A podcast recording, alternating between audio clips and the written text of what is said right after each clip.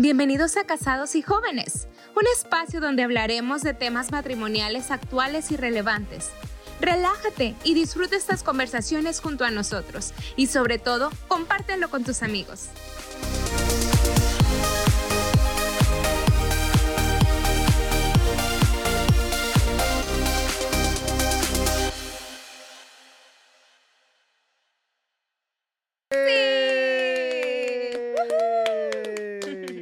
¿Cómo están? Bienvenidos. Bienvenidos a un capítulo más de su podcast. qué?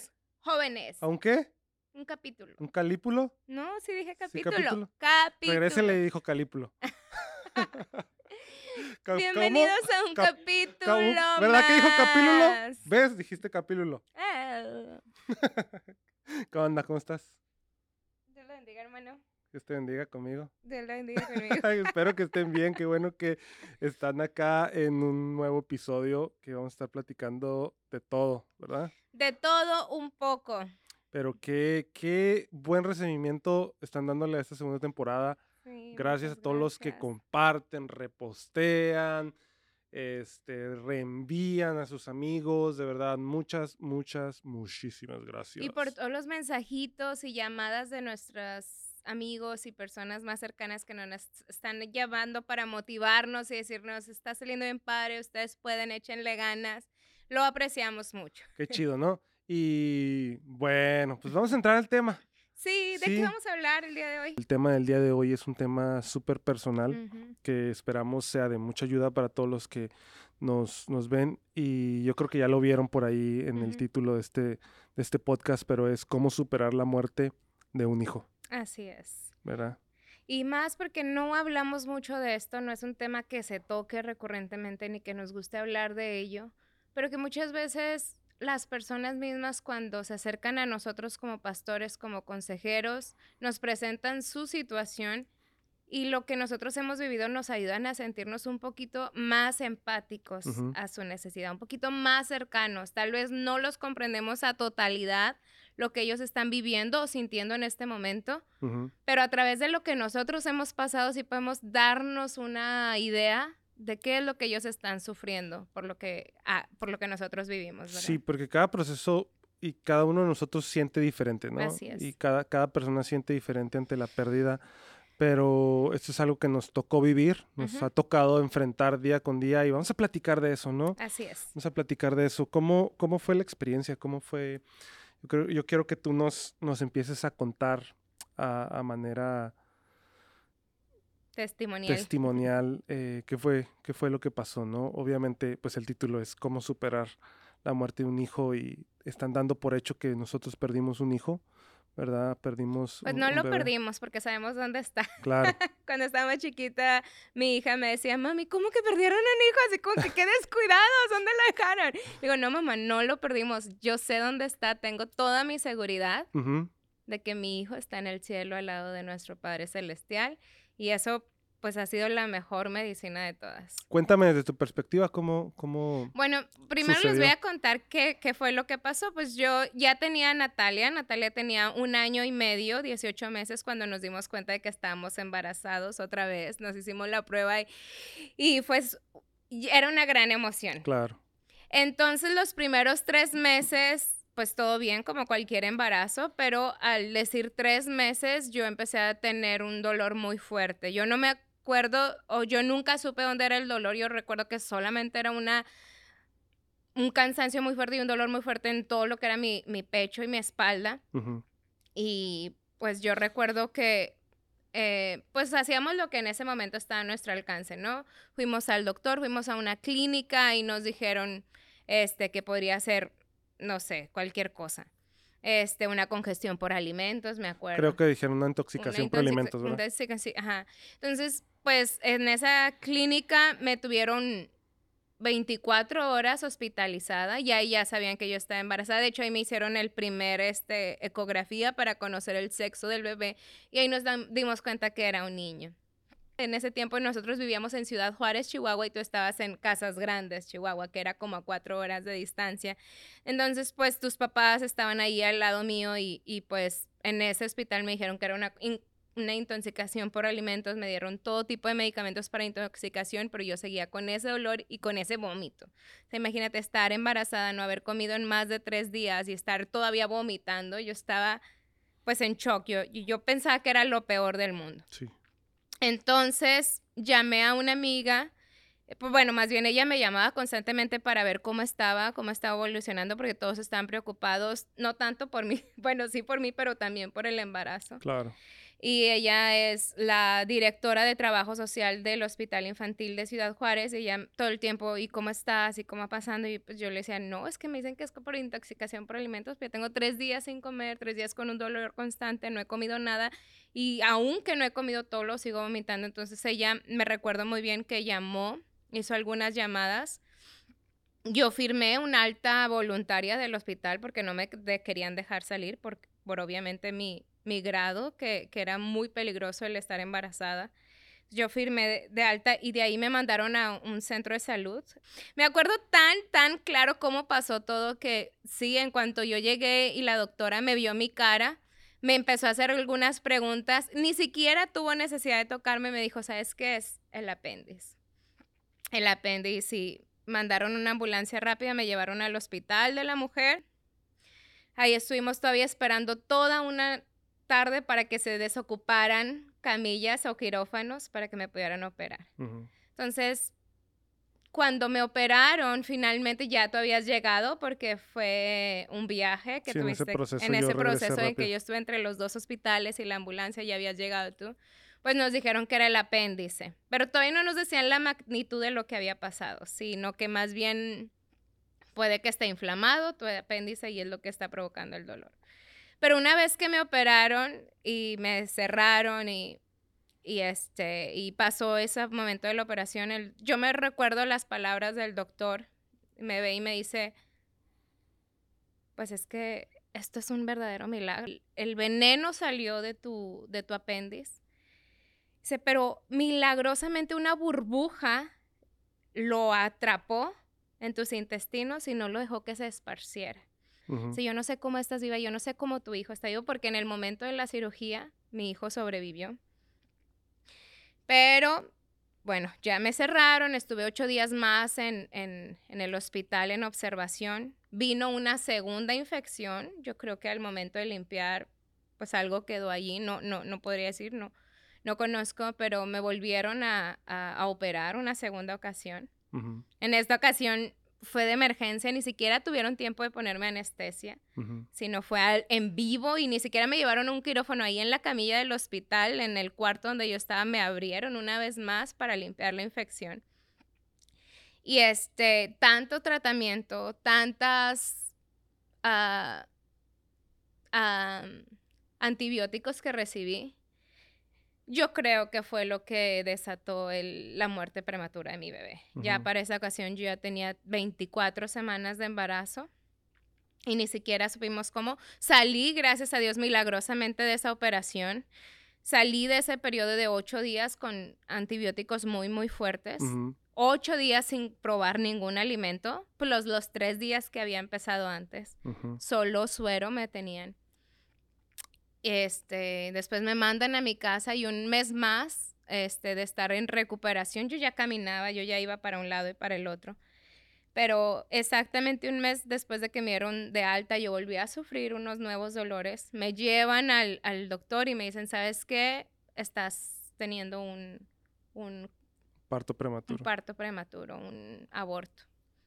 Mi hijo nació, pero nació sin vida nació eh, ya sin signos vitales. Ya me recuerdo el momento en que me lo enseñaron. Era morenito también, sus cabellitos rizados, como lunitas se le hacían en su cabello, los ojos como los de su papá. Mi hija también tiene los mismos ojos de su papá. Y bueno, pues es un momento, ay, que no sé, no sé cómo eh, describirlo porque fue tan doloroso que yo siento que nunca, nunca más en mi vida he, pasado por un momento tan doloroso como ese momento. No sé, no sé ni cómo estoy viva. Yo pensé que me iba a volver loca, yo pensé que me iba a morir de depresión, pero ya lo hicimos, ya lo pasamos y ahora son ya casi 10 años de ese momento. sí. Sí, super momentos. Eh, yo tengo, tengo flashbacks de todos esos momentos, ¿no? De cómo nos tocó lidiar. Tú desde una camilla, yo desde este lado. Y creo que el perder a un hijo es uno de los peores dolores, ¿verdad? Eh, los psicólogos, los, los terapeutas siempre lo, lo, narran de esa manera. Eh, no, no es natural, de cierta manera, ¿no? La sociedad nos dice que no es natural y ahorita platicamos un poquito de eso, pero es muy, muy doloroso, ¿no? Y, eso nos ha ayudado, como te decías tú ahorita al principio, a entender eh, el proceso de dolor de otras personas y poder ser más empáticos, más empáticos y poder ayudar. Y yo creo que por eso tenemos hoy la fuerza, ¿verdad? De poder compartir esta historia de, ver, ¿no? Yo me acuerdo mucho ver la carita, la carita de, de Kalel, este, verla y, y, y, poder tocarlo, ¿no? Porque pude tocarlo durante unos segundos cuando yo tuve que ir a reconocer el cuerpo, porque legalmente cuando te lo presentan a ti, te lo presentan sin vida, pero una muerte eh, sembró vida. Sí, exacto. ¿Verdad? Y, y, yo quiero que, que, empecemos a platicar de eso. esta, esta, historia yo creo que es, es, bien, bien maravillosa. Siempre hemos dicho Kalel sembró su vida. Kalel es el nombre de nuestro hijo. Así es. estuvimos mucho tiempo como buscando un nombre que tuviera un significado, pero también un propósito, ¿no? Que no sea, que la muerte de nuestro hijo no fuera nada más como que, ah, pues un, una existencia vacía o algo. Vacía, algo que nada más pasó como una estrella fugaz que se murió y ya no existe, no, queríamos algo que, que postergara su, su vida y, lo que él vivió y lo, los segundos que él estuvo en esta tierra. Y, y qué, qué padre, ¿no? Yo me acuerdo mucho y tenemos muy seguido esta conversación tú y yo cuando recordamos a Kalel, es su muerte sembró vida. Exacto. Su, su muerte fue un sacrificio por tu vida. y, y, el aferrarnos a, a, eso nos ha ayudado a superar eh, la tragedia, pero yo quiero decir algo bien importante, incluso en algunos cursos que doy, y creo que tú, tú ya estuviste también en ese curso, hay veces que las personas dicen es que este dolor nunca se va y esa es una realidad. No, no. E, el dolor de perder un hijo se supera. no se supera, no se va, pero puedes darle un propósito al dolor. Y, es aquí donde quiero que comencemos a... Eh, no me gusta la palabra resiliencia, pero yo creo que aquí cabe, ¿verdad? A ser resilientes. No me gusta por el hecho de que... Es, Lo invertó. La, la malbarataron. O sea, malbarataron la palabra las redes sociales. Pero yo creo que superación, vamos a usar la palabra superación. Eh, eh, un ejemplo de superación y el dolor, cuando lo enfocas de manera correcta, puede ser un motivador a la superación y a la ayuda hacia demás personas. Pero hoy platícame tu experiencia, cómo ha sido tu experiencia después, 10 años después, cómo, cómo superaste, cómo, qué te ayudó, qué fue lo que hasta el día de hoy tú dices, obviamente de mi parte como hombre el dolor sigue ahí de, de, de, haber perdido un hijo, pero yo puedo contar después mi parte, pero ¿cómo ha sido tu, tu parte? pues principalmente lo que me ayudó en ese momento fue rasgarme y llorar. O sea, no hacerme fuerte, no hacerme tampoco una víctima. nunca me victimicé de que porque a mí Dios si yo te sirvo, si mi esposo te sirve, nunca intentar buscar un, un porqué, sino simplemente llorar. Yo, yo me recuerdo a mí misma acostada en, en, en, la camilla, porque ni siquiera podía orar ya cuando estaba en recuperación en mi casa. No podía hincarme a orar, pero yo sí me desgarraba totalmente delante de la presencia de Dios, simplemente a llorar y a gritar. O sea, yo me acuerdo que entraban ustedes para ver qué está pasando, qué tiene, o sea, como que querían ayudarme, pero yo les decía, no, déjenme solos, este es mi momento con Dios a solas. No de preguntar por qué, no de preguntar qué está pasando, porque a mí, no, no, no, simplemente de decir, me está doliendo. O sea, no puedo, estoy gritando, estoy llorando y me tienes que ver que estoy aquí sufriendo. Y yo fui completamente, pues me desnudé delante de Dios y le dije, hey, aquí estoy estoy sufriendo, mira mi dolor. Lo siguiente que me ayudó enormemente, que eso se lo agradezco infinitamente a Dios y a la vida y a ti, es que yo tenía una hija ya. O sea, yo no me, yo no me imagino qué me hubiera pasado a mí, ni cómo hubiera yo estado si yo no tuviera a Natalia. O sea, porque sin duda te amo a ti, ya eres mi esposo, pero tú no cubres la necesidad de una madre que tiene. Tú no cubres lo que una mujer siente al momento de desear convertirse en madre. O sea, eres mi esposo y te amo y cubres necesidades que Natalia no llena, pero Natalia vino a no a sustituir porque jamás va a sustituir el amor que le tengo a Kalel, pero sí vino como a pues hacerme más fuerte y a decir, tengo tengo un motorcito que si no salgo de esta, o sea, ¿por qué Natalia va a sufrir el hecho de que yo perdí a un hijo? Al contrario, Natalia siempre tiene que recibir lo mejor de mí. Y Natalia fue el motorcito que me ayudó a echarle ganas, a superarlo, así llorar y sí estar en depresión, pero no quedarme mucho tiempo ahí, porque todavía tenía una hija que merecía lo mejor de mí como mujer y lo mejor de mí como madre. Wow. Entonces esas dos cosas, Ex- Expresarte y expresarme, buscar un motivo para salir. exacto, ¿Verdad? Fue, te ayudó mucho. O sea, dejar que la tristeza fluyera como tenía que fluir y no hacértela fuerte, ¿no? Sí. No, no, no hacértela fuerte. No hacerme la fuerte, pero como les digo, tampoco hacerte la víctima. Claro. Porque a veces nos victimizamos y eso en lugar de sacarnos nos hunde más. O culpabilizamos. O culpabilizarnos. que yo sí, creo porque- que hay mucha gente que, que pasa por duelos en la pérdida de un hijo y, y se culpabilizan, ¿no? Y Ajá. eso... Porque no hice más, porque no fui al hospital antes o fue por mis errores del pasado.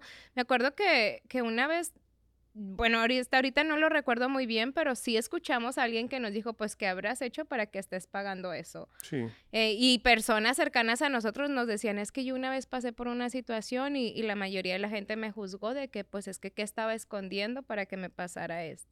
Entonces, gracias a Dios ni siquiera me pasó por la mente el culpabilizarme. yo creo que eso tiene que ver mucho con la sociedad, ¿no? Y lo, lo mirábamos tú y yo hace, hace poco, que la sociedad nos ha enseñado que es antinatural el perder un hijo, pero la realidad es de que nada está escrito. Exacto. Eh, la vida no la tenemos escrita y no es antinatural perder un hijo, no es antinatural porque porque sí, la sociedad te dice, son los hijos los que tienen que enterrar a los papás, no al revés, ¿verdad? Eh, eso nos lo marca la sociedad y nos hace creer que si nos sucede así, es por algo. Exacto. Y, y creo que tú dices, no, me, no va a hacerme la víctima, pero tampoco hacerme el culpable de lo que sucedió. Y es que realmente no estamos, no está, no está nada escrito. Exacto. Nuestra vida Cuando no está en nuestras naces- manos. Cuando tú naces, Dios no te da una carta de que tú nunca vas a sufrir, tú nunca vas a pasar esto, te vas a casar. O sea, ¿cuántas mujeres, y yo tengo amigas muy cercanas que yo las amo Ajá. con todo el corazón, pero ellas ni siquiera pueden tener hijos? O sea, y han vivido con esa lucha de que mi vientre no puede concebir. Entonces, ¿cómo? O sea, ellos en ningún momento pueden sentirse culpables de que qué pasó conmigo, qué hice para merecer esto, no. O sea, porque en tú, cuando Dios te da la vida, ya eso es motivo suficiente para estar contento con Dios. No es de que si me caso, yo voy a estar agradecido con Dios. Si me da hijos, voy a estar agradecido con Dios.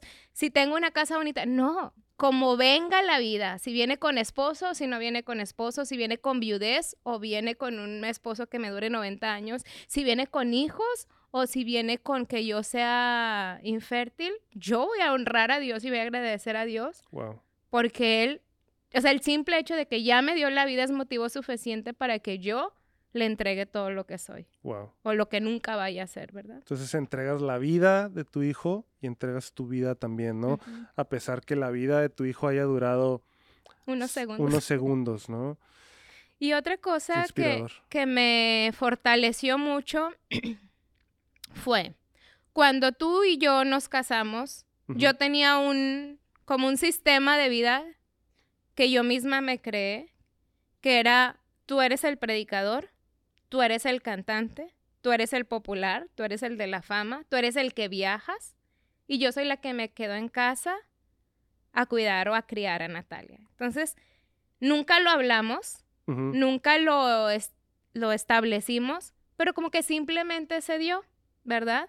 Y luego más con la llegada de nuestro nuevo bebé, con el segundo bebé, yo me acuerdo, no sé si te acuerdas que hasta empezamos a decorar la habitación y la pintamos y a comprar una nueva cama porque ya iba a ser una cuna y una cama. Entonces como que mi papel en la vida, en el sistema familiar, ya estaba súper establecido por mí.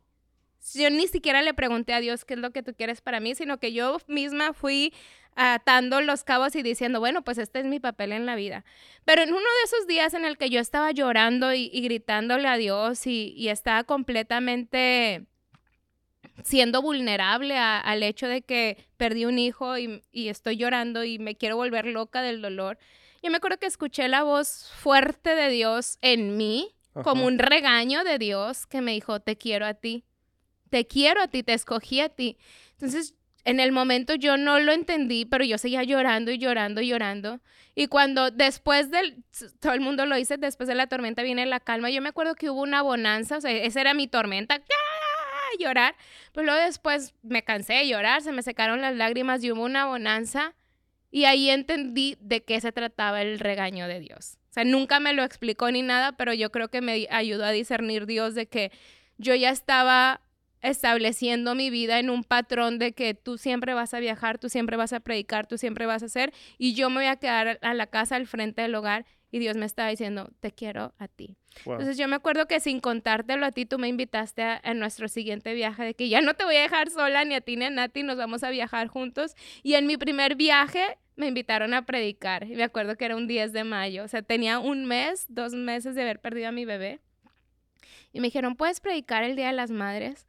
Y me sentí con tanto valor de decir sí, porque yo había escuchado una voz en mi cama que me decía, te quiero a ti. Te elegí a ti desde tu nacimiento y te voy a usar. Entonces, desde ese momento, como tú lo dices, Kalel fue una semilla que tal vez murió, como todas las semillas, cuando plantamos una semilla de tomate. La semilla dice la palabra de Dios que tiene que morir, ¿verdad? para que pueda traer fruto y el fruto sea mucho. Entonces Kalel fue la semilla que murió para que pudiera florecer mi ministerio. Wow, qué, qué, impactante, ¿no? Y yo sé que vivimos juntos y dormimos juntos, pero siempre escucharte y, recordar la vida de nuestro hijo como una inversión en, en, el reino, como una inversión que sigue trayendo fruto para muchas personas, aún esto, ¿no? Este, este tema es por Kalel y sigue bendiciendo y va a seguir bendiciendo muchas vidas. Como un homenaje a la vida de Kalel. Un homenaje a Kalel, ¿no? Y, y yo creo que, entonces me estás diciendo, te expresaste, dejaste fluir todo, entonces puedes decirle a las mujeres, a los hombres que nos escuchan que están pasando por esto, dense lugar a expresar todo. Dense lugar a, a llorar. A, llorar, a llorar a sentir lo que se tenga que sentir, porque uno de los errores que yo cometí es querer ser fuerte en ese momento, ¿no? Y ya después de los años eso trajo mucho resentimiento a mi corazón este, en ciertas áreas espirituales. Incluso a mí porque yo decía, él no sufrió. O sea, yo fui la que lloré, yo fui la que lo sufrí. Y yo me acuerdo que haberte lo reclamado una vez, decirte es que a ti no te dolió, a ti... Y no, tú me dijiste, pues sí, pero nunca te lo dije. Entonces ya fue como hasta cuatro o cinco años después de que tú me hablaste de cómo lo habías vivido tú. sí, que fue que te dije, hey, pues aguántame, ¿no? O sea, yo, yo lo pasé diferente. Yo en ese momento tenía que ser fuerte, en ese momento tenía que hacer papeleo, en ese momento tenía que pagar cuentas, en ese momento. Y, y nunca me di el, el tiempo de realmente llorarle a Kalel. Y yo me acuerdo de esa conversación muy, muy bien porque me solté llorando. y, fue como que un descanso para mí decir, gracias por también reconocer mi dolor como pareja. Yo creo que eso es muy importante, ¿no? A la hora de, platicar en los procesos de dolor, es decir, le valido cómo te sentiste, pero también valido que fuiste el fuerte, pero hoy yo estoy fuerte. Y me acuerdo que me dijiste eso, llóralo. Exprésalo y, y, me abrazaste y años después, o sea, te estoy hablando, esto fue años después, yo lloré a Kalel como él lo merecía, ¿no? y, yo me acuerdo que después de ahí empezó a cambiar mi dinámica, empezó a cambiar mi, mi, mi, approach hacia, hacia este tema y aún hacia ti como, como mujer que, que, ha pasado este duelo, ¿verdad? ¿Y, qué, qué, se estaba viviendo en, en, ti cuando recibiste esta llamada de que, oye, tu esposa está en el hospital? ¿Cómo, lo viviste tú de tu lado? Pues obviamente me preocupó un montón por los, por los tres, ¿no? O sea, por ti, por Kalel que está en tu vientre y por Nati. No, no sabía quién estaba contigo. Este, cancelamos gira esa vez. de hecho, creo que acababas de llegar cuando recibiste la llamada. Ni siquiera habías predicado una sola vez esa ocasión. Creo que sí. Entonces fue llegar y regresarte, ¿no? Entonces, como era una distancia corta eh, y eran pueblos, era un pueblo pequeño, había que esperar la siguiente madrugada y era bien desesperante no saber qué, ¿no? Entonces yo me acuerdo que estaba llame, llame, llame, llame todo el tiempo para poder saber qué, qué, estaba sucediendo. Cuando llego tú ya estabas en el hospital grande y fue cuando me avisaron, no, pues este, está, está, el apéndice se le explotó y me explicaron todo, está en riesgo su vida, pues hacer el fuerte, ¿no? Como querer ser el, el macho de la casa, querer ser el, el, el hombre de acero en ese momento y a sacar todo el, toda la chamba, ¿no? Adelante. Porque tú, sabes cómo soy yo, este, y los que me conocen, cuando hay algo que hacer, soy de que dale para adelante, dale, para adelante, pero sí fue muy doloroso, no traumático, fue muy doloroso eh, después el ver a mi hijo, ¿no? Y tenerlo que reconocer, reconocer su cuerpo y firmar papeles de actas de, de que había nacido muerto y todo esto. Entonces sí, para mí sí fue hasta ahorita, o sea, sigue doliendo, ¿no? ¿Y cómo lo superaste tú? Para mí fue muy importante y, creo que hace poco le acabo de poner palabras a esto. Este, fue muy importante aferrarme al hecho de que pude tener un hijo y no al hecho de que perdí un hijo. ¿no? Estar más agradecido por el hecho de que tuve el privilegio de ser el papá de Kalel y no el dolor de... Perdí a un hijo. Perdí a Kalel. Y creo que eso ha sido muy, muy importante, ¿no? Y hace poco le acabo de poner palabras a esto. No sabía cómo expresarlo, pero es, creo que la, superación, como te digo, el dolor nunca se ha ido porque cuando hablo es como que, man, o sea, we lost a child. y, y, muchas veces es, este, y yo creo que yo soy, déjame no llorar. creo que yo soy el que siempre está trayendo el tema. Aquí anduviera Kalel. Kalel tuviera tantos años. Porque era mi, era mi niño. Era mi. Obviamente amo a mi niña. Es la niña de mis ojos. Pero tú sabes, no sé, culturalmente. Sí, culturalmente o no culturalmente, sino que genéticamente, no sé, es, es, el niño, es mi niño. Y yo siempre soy el que está trayendo eso, pero lo hago con, lo hago con mucha alegría. Y tú sabes, lo hago con mucho... Lo hacemos para honrar su memoria. Sí, es, es como, ay, qué gacho, que no está aquí, porque... No, no, no, es qué chido, ¿no? Y aquí estuviera, y si estuviera, estuviera disfrutando. ¿Y a quién se pareciera? Y a quién se, o sea, siempre es esa celebración de vida en lugar de ese lamento, lamento de, de dolor. y, y, yo creo que aquí está el secreto, ¿no? Aferrarnos al privilegio de vida, de que lo tuvimos, de que está aquí, en lugar de si esta persona que nos enseñaba estas palabras, en lugar de, en lugar de hacerle un templo al dolor. Y mucha gente cuando recuerda a ese ser querido, a ese hijo que murió, es hacerle un templo y honor al dolor en lugar de celebrar la vida los pocos segundos. Y si, te, si se fijan, ¿verdad? Y quiero hablar a la audiencia, este, todo el tiempo que hemos hablado es, fue algo que se sembró para generar algo bueno. y, y, y tampoco menospreciarlo, porque muchas personas nos pueden decir, ay, pero tu dolor no se compara al mío porque tu hijo no lo tuviste, no lo mamantaste, no lo enseñaste a caminar, no esto. O sea, no.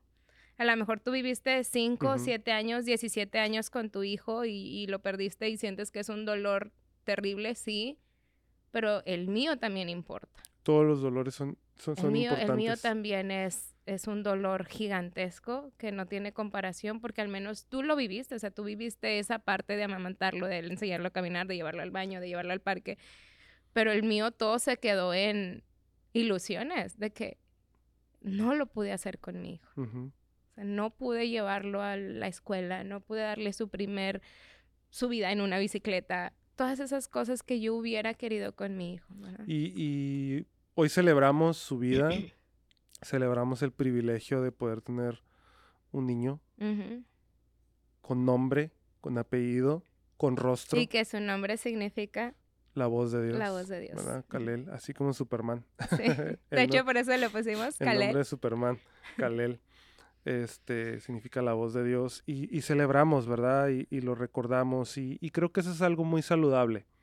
El poder honrar eh, la vida de las personas que han sido de impacto a nuestra, a nuestra vida. Yo siempre le he dicho, la vida de mi hijo fue impacto a nuestro ministerio uh -huh. hasta el día de hoy aunque haya sido unos segundos, uh -huh. ¿verdad? Dios lo eligió para mandarlo a nuestra vida, mandarlo a nuestro ministerio y ser de bendición para nosotros al día de hoy, ¿no? Y conmemoramos, honramos, lo recordamos, eh, este, y eso es algo muy saludable. Las personas que han perdido algún hijo tengan algo para celebrar esa vida, ¿verdad? Uh -huh. Ya sea, este, cualquier cosa, no sé. Yo, yo me hice un tatuaje, este, conmemorándolo. Y, y ten... Yo tengo las fotografías de su ecografía. Tenemos, tú tienes su, su ecografía y, y, y, siempre celebramos, ¿no? Algo, algo conmemorativo y para mí eso es algo muy, muy especial, ¿no? Uh -huh. Tengo la fecha en que nació, uh -huh. entonces, de hecho la gente me pregunta a veces que me ves el tatuaje, ¿por qué te tatuaste la fecha en que te hiciste el tatuaje? Y yo, no, no es la fecha que me lo hice, es la fecha en que perdimos a, a Kalel, ¿no? Bueno, sí, háblame un poquito de tu tatuaje y por qué, por qué lo elegiste. ¿Qué es tu tatuaje? Uh, mi tatuaje es un oso rupestre, uh -huh. ¿verdad? Es un osito rupestre. Que, Como el que se hacían en las En las cuevas. cavernas, ¿no? Uh -huh. La pintura rupestre es la que hacen, hicieron los cavernícolas, para que alguien tenga por ahí eh, una idea. Lo que, los dibujitos que hacían los cavernícolas y hasta la fecha todavía lo tenemos. Y la idea de, de hacer, ¿por qué un oso y por qué un oso rupestre? Es porque estábamos adornándole el cuarto de, de, osos, ¿te acuerdas? De hecho, Nati era jirafas, ¿verdad? Uh -huh. Y, y Kalelio estaban siendo osos. Y ya creo que habíamos comprado hasta un osito de peluche y habíamos comprado varias cosillas. Y ya tenía la onda en... en aparte que el oso es mi, mi, animal favorito. Este... Por todo lo que el oso significa, su fuerza, su... Uh -huh el que le tienes miedo porque es grande. Pero también eso. lo quieres abrazar, abrazar ¿no? Porque es un, es un, osito pachoncito, ¿no? Uh -huh. Pero lo hice en pintura rupestre o, o, de esa forma porque el arte rupestre es un arte que nunca vio la luz uh -huh. y siempre ha estado en cuevas. Y para tenerlo que reconocer o para, para admirarlo tienes que adentrarte a un lugar oscuro. Uh -huh. y, y, para mí fue muy, muy oscuro el momento en que tuviste que ver. Tuve que ver el cuerpo de Kalel, ¿no? Fue un momento súper oscuro, pero al final del día es arte. Uh -huh. Un arte que nunca vio la luz, pero que cuando al, a la luz externa, a la luz de una llama, de una vela, que para nosotros es el amor de Dios, que para nosotros es el propósito que Dios ha dado, entras a ese lugar oscuro con una luz externa que es el amor de Jesús y puedes admirar ese arte, uh -huh. puedes ver ese arte con propósito. Y, y, creo que eso es la vida de Kalel para mí, ¿no? O sea, fue un momento muy oscuro, pero que cuando lo alumbro con la luz de, de, de Dios, trae mucho significado a mi vida, trae uh -huh. mucho significado a nuestro ministerio, trae mucho significado a nosotros y eso es... Si Dios te tatuaje. permitiera en algún momento tener unos minutos para hablar con Kalel, ¿qué le dirías? Estoy orgulloso de ti y gracias por todo lo que has hecho en mi vida. Uh -huh. Porque ha hecho demasiado. Uh -huh. Sí. ¿Tú qué le dirías? Eso, le diría que su paso por esta tierra fue tan pequeño.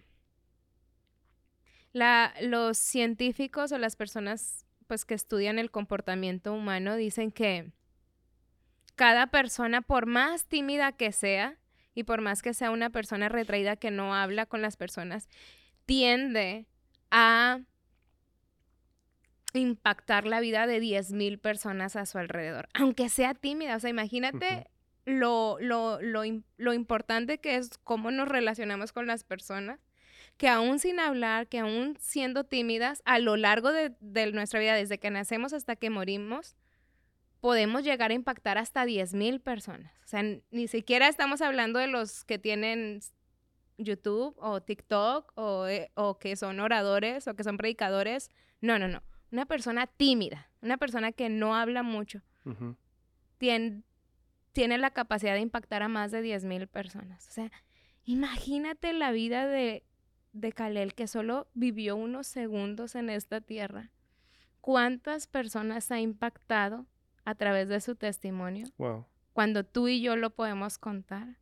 Y luego si alguien está escuchando esto y lo vuelve a contar y lo vuelve a contar. Wow. O sea, que su vida en realidad no fue carente de significado. No fue en vano. No fue en vano, sino que hasta el día de hoy nos está ayudando a sanar a miles de parejas que se acercan con nosotros con situaciones, a miles de personas que vienen a nosotros y nos dicen, pastor, ¿me puede ayudar en esto? Y que nosotros les abrimos la situación y lo compartimos.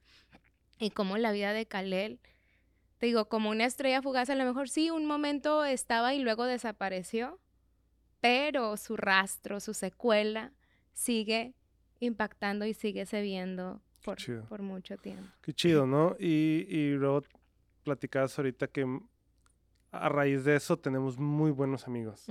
Amigos muy cercanos, amigos que hoy disfrutamos mucho su compañía y, y fue a raíz de eso, precisamente. Gente que no conocíamos, gente que, que no nunca est- hubiera estado conectada a nuestras vidas si no hubiera sido por, por esta situación, ¿no? Y entonces hasta su vida, sus pocos segundos en esta tierra, nos trajo amistades muy, muy fuertes, ¿no? Este, y, Y, y muchas también bendiciones. muchas personas que se han abierto con nosotros, muchos amigos que nosotros ni siquiera sabíamos lo que habían pasado. Oye, yo, yo también pasé por una situación similar y nos dimos cuenta que era más común de lo que nosotros creíamos. O sea, nosotros nos sentíamos como que éramos los únicos que habíamos pasado por eso. Pero luego cada vez que nosotros lo tocamos o, o parejas que nos conocen, oye, yo también pasé por eso. Oye, mi esposa también perdió un bebé, perdió unos gemelos, perdió tanto y yo nosotros como que, ay, eso nos une a esos amigos. Qué padre, ¿no? Pues gracias a Dios por, por esa vida. Gracias a ti por ser una mujer fuerte también, una mujer que ha podido superar esto, eh, sacarle fruto, sacarle luz a, a un momento tan oscuro y ayudar a, a muchas mujeres, porque yo soy testigo de que has ayudado a otras mujeres y gracias por, por hacerlo, ¿no? Y gracias por ser una excelente mamá también. Gracias a ti por ser el padre de mis hijos.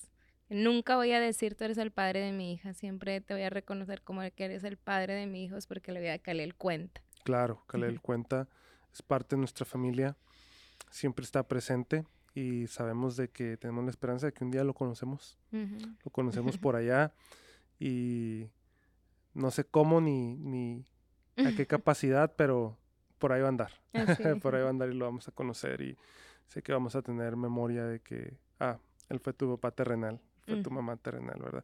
Si tú crees otra teología, está bien, esta es mi teología.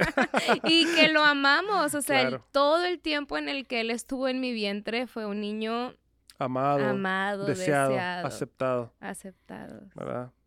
Le hablábamos y bueno, después platicamos de eso. Pero qué, qué chido que, que puedan ser parte de esta historia también y esperamos que les haya ayudado. ¿Quieres agregar algo más? Pues nada más que nos ayuden a compartir nuestro podcast, cada capítulo, que se suscriban a nuestro canal. Queremos compartir mucho más de lo que Dios ha hecho en nuestra vida, de cómo estamos aquí. Ujú, Aquí estamos. Aquí estamos porque aquí fue nos puso Dios. Qué chido. Gracias, de verdad. Este, como dice mi esposita, suscríbete, comparte. Gracias por estar aquí. Síguenos en nuestras redes sociales. Suscríbete a este canal si nos estás viendo en YouTube o donde nos estés viendo. Este, suscríbete o haz lo que sea, pero haz algo. este, si nadie te lo ha dicho el día de hoy, Te amamos, te queremos. queremos.